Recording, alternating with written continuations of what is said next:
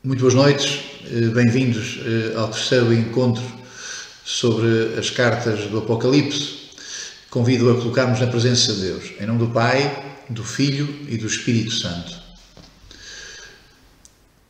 Sete sabedoria, rogai por nós.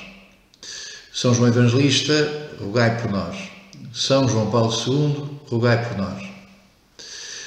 Hoje vamos eh, acompanhar a carta a mais eh, pequena, a mais pequena das cartas, da Igreja de Esmirna. Como poderão ver no, no mapa, Esmirna está acima de Éfeso, era uma importante cidade portuária, chegou a disputar a predominância nessa província romana com a cidade de Éfeso. Dizia na vez passada que apenas em Esmirna, hoje em dia, eh, resta uma comunidade cristã embora as ruínas cristãs do, do local, as ruínas dos monumentos dos primeiros séculos, sejam uh, muito parcas, uh, é uma cidade muito destruída e reconstruída.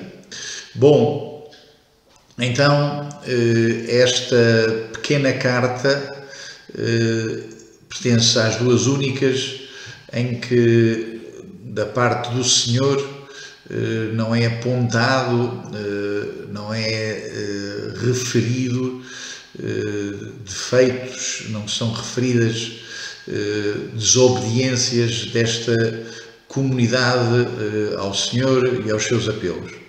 É uma carta elogiosa, não obstante, e o elogio também para um cristão não significa não ser um desafio. O Senhor elogia, mas o Senhor desafia. Bom, da vez passada chamava a atenção para que o título destas cartas ao anjo da igreja de Éfeso, ao, ao anjo da igreja de Esmirna, eh, se refere para nós os cristãos, refere-se para, como será um símbolo dos bispos que, que guardam essas comunidades. No entanto, chama a atenção também para que no Apocalipse os anjos são o que nós os cristãos acreditamos serem os anjos, são seres espirituais que existem.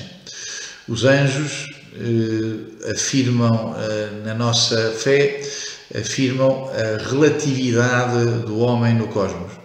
Eh, gostamos muito de, saber que a Terra não é o centro do cosmos, mas também o homem eh, não é o único interlocutor da relação com Deus, na relação com Deus. Eh, os anjos relativizam a maneira de colocarmos o homem no centro do mundo e no centro da história. Acresce que no Apocalipse os anjos, para além de serem seres espirituais, eh, também aparece no Apocalipse uma, algumas referências a Jesus como anjo. Basta ver logo no começo do livro, entre o capítulo 1, entre os versículos 7 e 16, Jesus é apresentado por João como um anjo, quer dizer, como alguém que traz a transcendência de Deus. Há quatro grandes títulos de Jesus no Apocalipse, este de anjo será o menos relevante. Por vezes, Jesus também é apresentado como uma testemunha fiel, é apresentado como o Filho do Homem, e o título mais importante de Jesus no Apocalipse é o título de Cordeiro, que perpassa todo o texto. Mas então, eh, retomo eh, ao anjo da igreja de Esmirna. A palavra Esmirna, eh, as palavras têm significado, a palavra Esmirna quererá dizer qualquer coisa como mirra, eh, sabemos que os reis magos ofereceram no presépio ouro, incenso e mirra. Sabemos que José de Arimateia eh, também se preparava para eh, deixar lá o corpo, o corpo no sepulcro, do sepulcro novo, e que as mulheres se preparavam para ir fazer umas manobras de embalsamento, embalsamamento do corpo, que também, também tinham essa, essas composições com mirra a morte apodrece, a morte traz esse sinal de destruição que é o desfazer-se dos corpos. A mirra queria indiciar, queria indicar que Deus eh, nos dá um, um, odor, dá uma fragrância eh, ao corpo, porque Deus quer o corpo não para, apodrecer, para apodrecer, Deus quer o corpo para a vida. Ora bem, então eh, esta eh, é uma cidade que está construída eh, num lugar em que abunda a mirra o que quer dizer que também abundam estes odores de morte. É aqui que estamos, nesta carta que passo a ler. Ao anjo da igreja de Esmirna escreve, isto diz o primeiro e o último, aquele que estava morto, mas voltou à vida. Conheço as tuas tribulações e a tua pobreza, no entanto, és rico. Também conheço as calúnias dos que se dizem judeus, mas que não são mais que uma sinagoga de Satanás. Ora bem, o que é que se passa com esta comunidade? Trata-se de cristãos que estão eh, com medo por causa dos sofrimentos sucessivos, estão em vias de considerar que o Senhor os abandonou, eh, percebem que a história não lhes é favorável, os outros é que têm sorte, os outros é que têm saúde, os outros é que têm sucesso, e esta pequena comunidade de cristãos eh, vê-se insignificante, pior, vê-se perseguida, pior ainda, eh, vê-se que os que têm poder conseguem pôr na, na prisão, conseguem crucificar, conseguem destruir os cristãos. Ora bem, é para esta gente que vive no sofrimento, para esta gente que vive esmagada, que o Senhor então dirige esta palavra. Eh, estes que aqui estão eh, são gente humilde e pobre, a eles o Senhor dirige uma palavra de bênção. Bom, isto diz o primeiro e o último, aquele que estava morto, mas que voltou à vida. Eh, chama a atenção para que esta maneira de Jesus falar é de alto relevo. Jesus apresenta-se na sua soberania. Jesus está no começo do mundo, é o primogênito da criatura. Jesus eh, está no mistério do Pai, na origem do mundo. Jesus eh, apresenta-se para o fim dos tempos, Jesus estará presente no fim dos tempos. Ele é o que começou a história, ele é com ele que começa a história, é ele que culmina a história. Eh, então, eh, este que ele próprio foi crucificado, mas que não foi escravizado pela morte. Passou pela morte, mas venceu a morte. Este é o destino dos cristãos. Serem crucificados, mas em Cristo serem ressuscitados. Este é o destino dos cristãos, não ficarem eh, prisioneiros eh, no sepulcro, não ficarem derrotados eh, na morte. Diz o anjo: Conheces as tuas tribulações e a tua pobreza, no entanto, és rico. Bom, este é o grande paradoxo da travessia dos cristãos na história.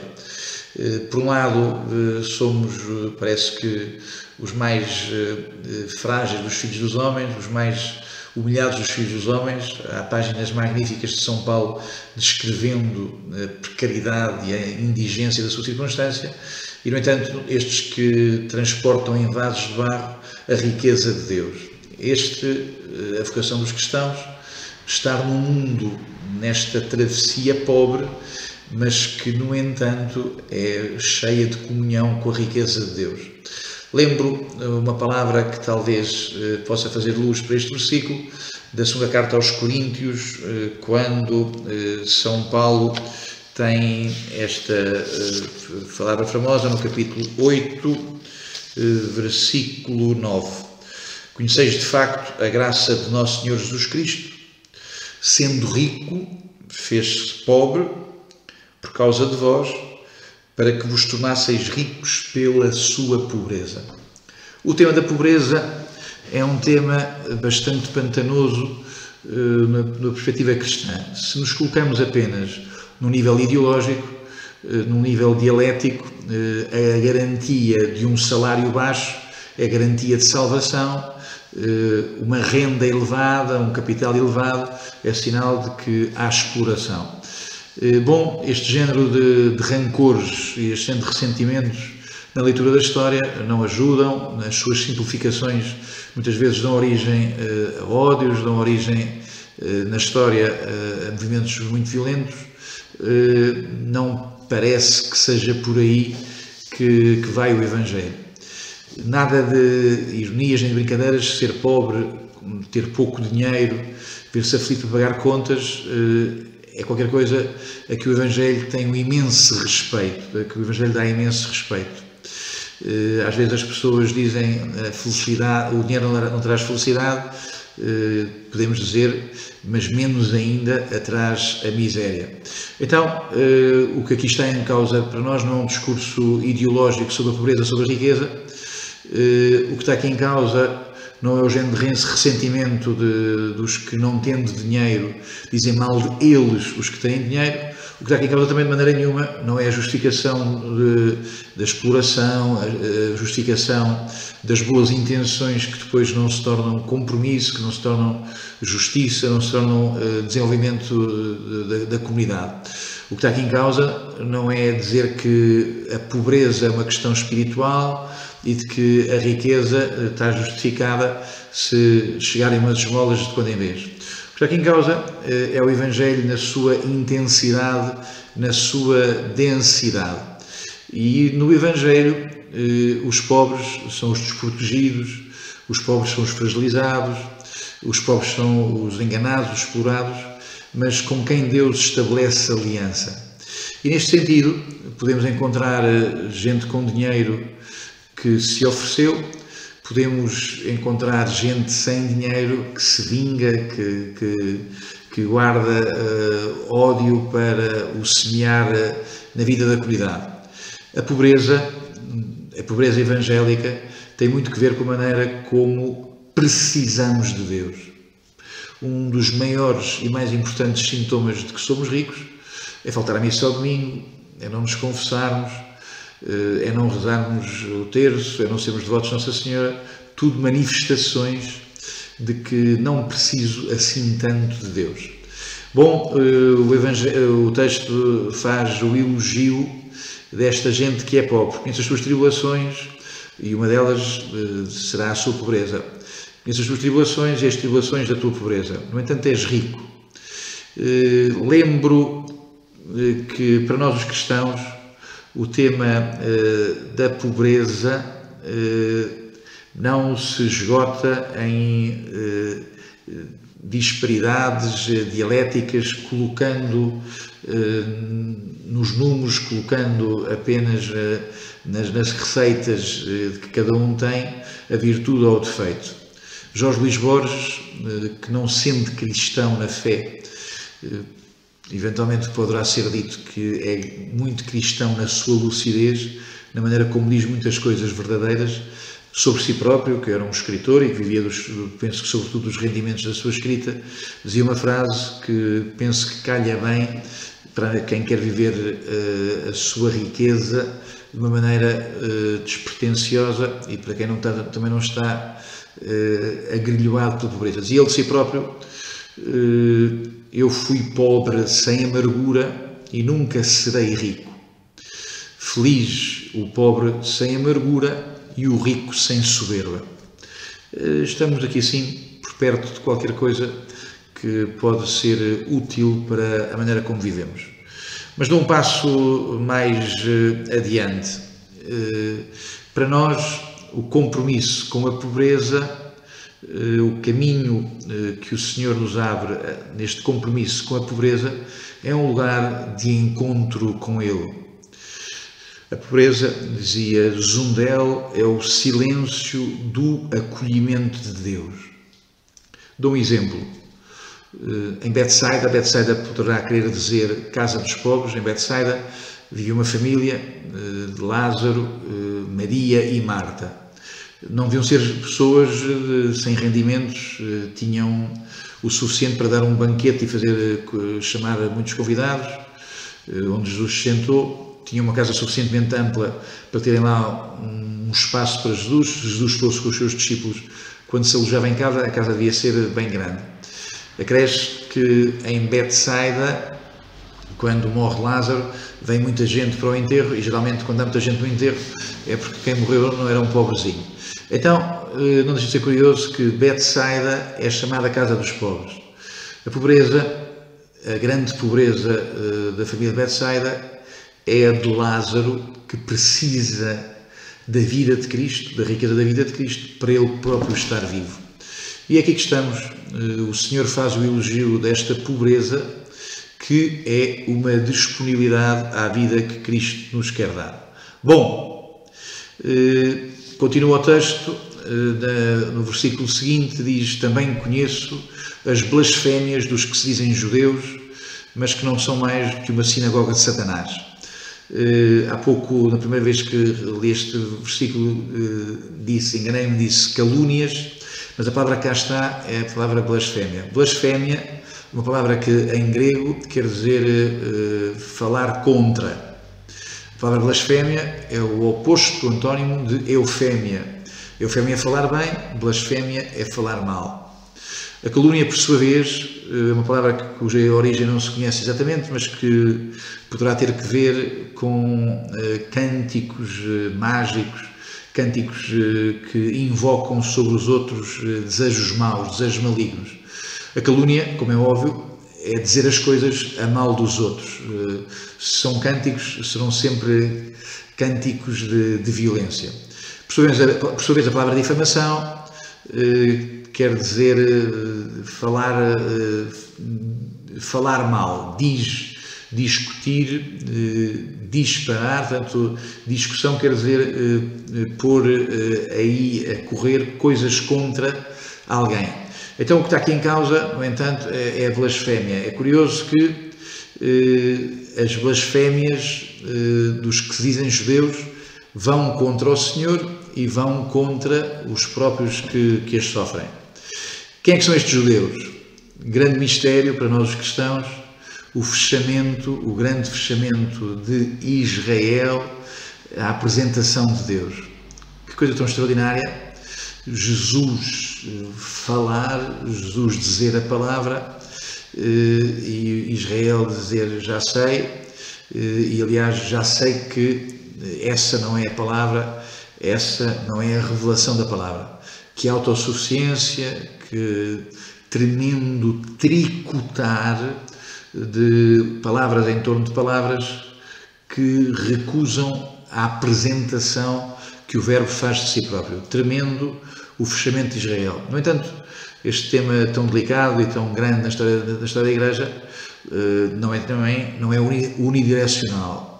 Ou seja, eh, nós aprendemos todos eh, a cartilha e as coisas reais que na travessia da Igreja resultaram em perseguição dos judeus. Uma parte tenho para mim que a perseguição dos judeus, sobretudo a partir do Renascimento, do Renascimento, é uma perseguição que também tem que ver com o desconhecimento que o Antigo Testamento eh, vai eh, sulcando na, na, opinião comum dos cristãos.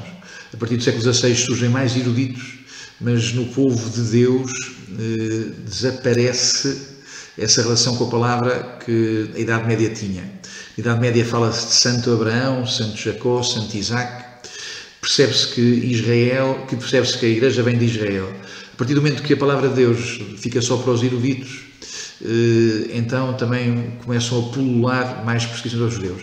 Bom, o tema, eh, penso que no entanto não é discutir aqui as relações dos cristãos com os judeus, o tema que se nos coloca é percebermos que esta sinagoga de Satanás pode ser a experiência da nossa própria vida de igreja. A acusação eh, o tom da acusação, o levantar da acusação. As redes sociais, eh, com que os cristãos eh, também conseguem ofender-se muito uns aos outros. Bendito seja Deus pela virilidade, bendito seja Deus pela coragem, bendito seja Deus pela clareza, bendito seja Deus pela prudência, bendito seja Deus pelo amor que temos à unidade que nos faz dizermos as coisas de uma maneira que seja construtiva, de uma maneira que não resulte em sinagoga de Satanás, onde as coisas todas caem umas sobre as outras e, portanto, onde a própria comunidade se destrói. Eh, conheço as calúnias dos que se dizem verdadeiros judeus, eh, dos que se dizem verdadeiros cristãos e que têm essa entoação de sermos, nós somos os genuínos, somos os autênticos e em nome disso se lançam eh, na destruição de, dos vínculos comunitários. Eh, o autor está a falar eh, contra a perseguição que os judeus lhes faziam, certamente, Mas também podemos trazer este versículo para aquilo que tantas vezes ocorre dentro das comunidades quando a nossa única especialidade é acusar-nos uns aos outros. Às vezes já não sabemos nada sobre liturgia, já não sabemos nada sobre a palavra de Deus, mas sabemos, eh, sobretudo, por eh, defeitos na maneira como os outros vivem. Bom, eh, lembro uma afirmação do, padre Bouillet, grande mestre da teologia do século XX da quem eu muitas vezes recorro. Diz ele assim: não se aprende a amar bem como Cristo ama se não se souber odiar bem. O ódio, no entanto, deve ter por objeto o que resta do demónio, mesmo nos santos. O ódio eh, quer dizer esta consciência que há um combate e um combate tremendo temos que fazer ao que em nós nos impede de sermos a Igreja de Deus, de sermos aquele com quem o Deus, Deus Nosso Senhor quer estabelecer ligação. Daí que toda a energia que pomos a acusar o que está fora, muitas vezes é uma escapatória uh, ao grande combate que havíamos de, de estabelecer connosco mesmos. O, padre, o mesmo Padre Boia diz assim: o combate de Cristo não é do homem contra o homem. Passa-se no interior humano, entre a carne e o espírito. E a carne não é o corpo, mas a degradação de todo o humano, corpo e alma, sob os golpes eh, do demónio que não nos permite nem, nem tão pouco a comunhão de nós connosco mesmos. Não temas nada do que vais sofrer, eis que o diabo vai lançar alguns de vós na prisão para vos provar sereis atribulados durante dez dias. Esta afirmação eh, coloca-nos perante o objetivo do autor do Apocalipse. Há gente que sofre, há gente que sofre muito, há gente que eh, por todos os lados eh, é ferida, há gente a quem tantas coisas na vida correm mal, são os outros os que têm sucesso, são os outros os que triunfam, são os outros que andam de cabeça levantada eh, e eu que levo a sério o Evangelho e eu que levo a sério a palavra de Deus, vejo somarem-se sofrimentos, vejo eh, as dificuldades a estarem na minha vida. Bom, o que o Senhor está aqui a dizer-nos é que o tempo do sofrimento é um tempo contado. Dez dias não é muito tempo, não é todo o tempo, não é um tempo ilimitado. Parece que estes 10 dias querem dizer que é um tempo determinado. Eh, o autor usa muitas vezes ao longo do livro, usa muitas vezes o valor numérico eh, para comunicar. E este número 10 eh, não é 100, não é 1, não é mínimo como 1, não é muito como 100, é qualquer coisa que está no tempo, mas não é todo o tempo. Bom, vais sofrer eh, vamos acontecer complicações grandes. Ser cristão não é uma lotaria, ser cristão não é ver a vida correr por entre uma alameda eh, de sombra eh, e de um chão macio e os outros que não são cristãos a percorrerem por becos sempre mais lamacentos. Poder-se-á perguntar, mas ser cristão para quê? Numa famosa página do primeiro volume de Jesus Nazaré, o Papa Bento disse assim: Mas que trouxe Jesus verdadeiramente se não trouxe a paz ao mundo, o bem-estar para todos, um mundo melhor? O que é que ele trouxe? A resposta é muito simples: Deus. Ele trouxe Deus. Agora conhecemos o seu rosto, agora podemos invocá-lo. Agora conhecemos o caminho que, como homens, devemos seguir neste mundo. Jesus trouxe Deus e com ele a verdade sobre o nosso destino e a nossa origem, a fé, a esperança e o amor. Só a dureza do nosso coração nos leva a pensar que isso seja pouco. Sim, o poder de Deus no mundo é silencioso, mas é o poder verdadeiro, duradouro. A causa de Deus parece encontrar-se incessantemente como que em agonia, mas também se demonstra como aquilo que verdadeiramente permanece e salva.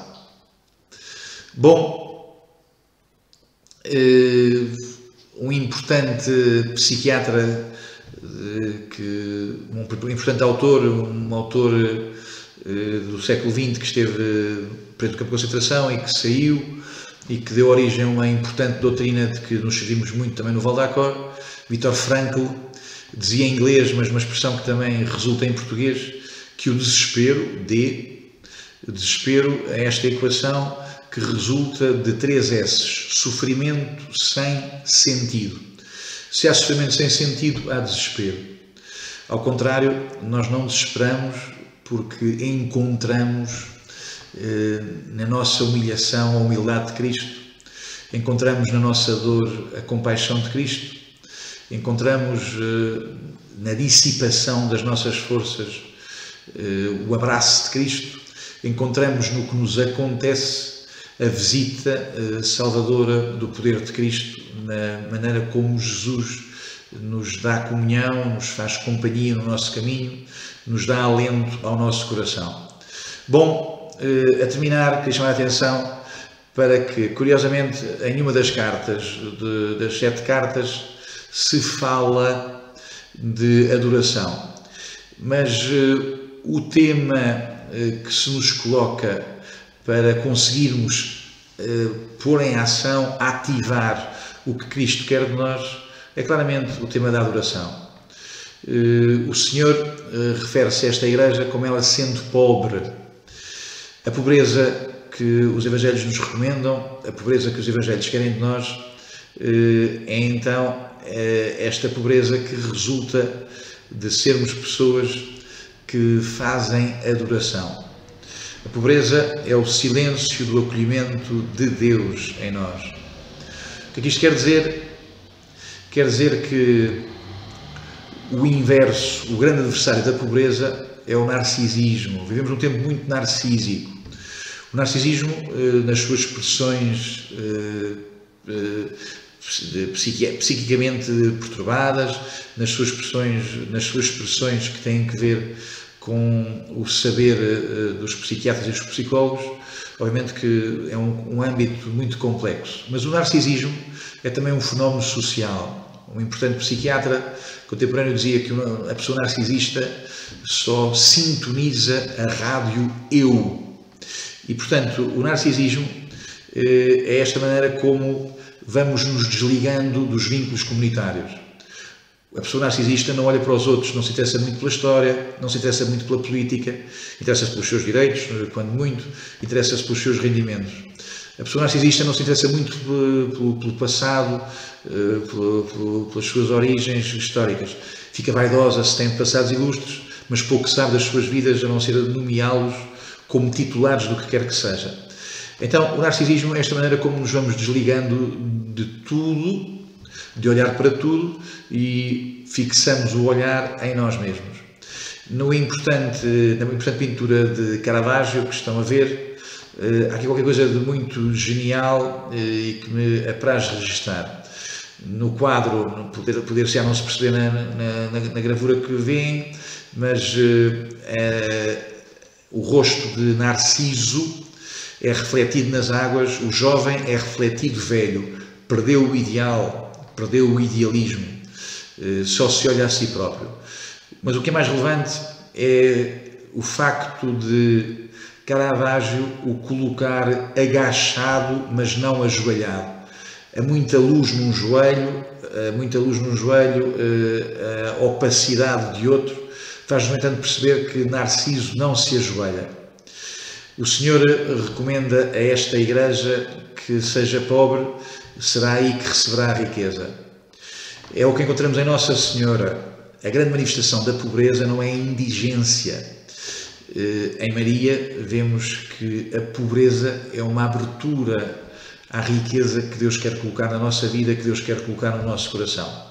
Daí que este, esta carta seja de grande eh, incentivo à riqueza que nos vem por termos um coração pobre.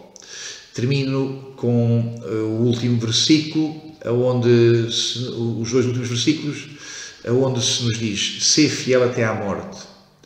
Bendito seja Deus pelas pessoas eh, cuja anos posteriores, cujo envelhecimento, cujo tempo a passar não desfigurou eh, nos grandes ideais, não desfigurou nos grandes compromissos. Bendito seja Deus pelas pessoas que se mantêm então idênticas eh, nessa dignidade maior que é de serem fiéis eh, àquilo a que foram chamadas. Ser fiel até à morte. Eh, não é ser fiel até onde te apetece, ser fiel até ao teu prazo, é ser fiel como Jesus foi fiel na entrega de ti próprio. Paradoxalmente, há pessoas que estão vivas do ponto de vista biológico, mas que morreram ao contrário, há pessoas que morreram no sacrifício de si próprios e estão bem vivas da vida de Deus. É por isso que este, este último, eh, esta penúltima palavra, ser fiel até à morte, eh, está em correlação com a afirmação de que quem assim for não, que, não terá que temer a segunda morte, a morte espiritual, a morte para sempre, a morte que não tem fim. Bom, eh, este, esta não é uma carta que sirva para intimidar, esta é uma carta que serve para homenagear. Homenagear os que assim vivem. Quando não conseguimos homenagear, é por qualquer coisa de inveja eh, nos cega. Então, esta é uma carta que faz esta, presta esta homenagem eh, aos que assim vivem.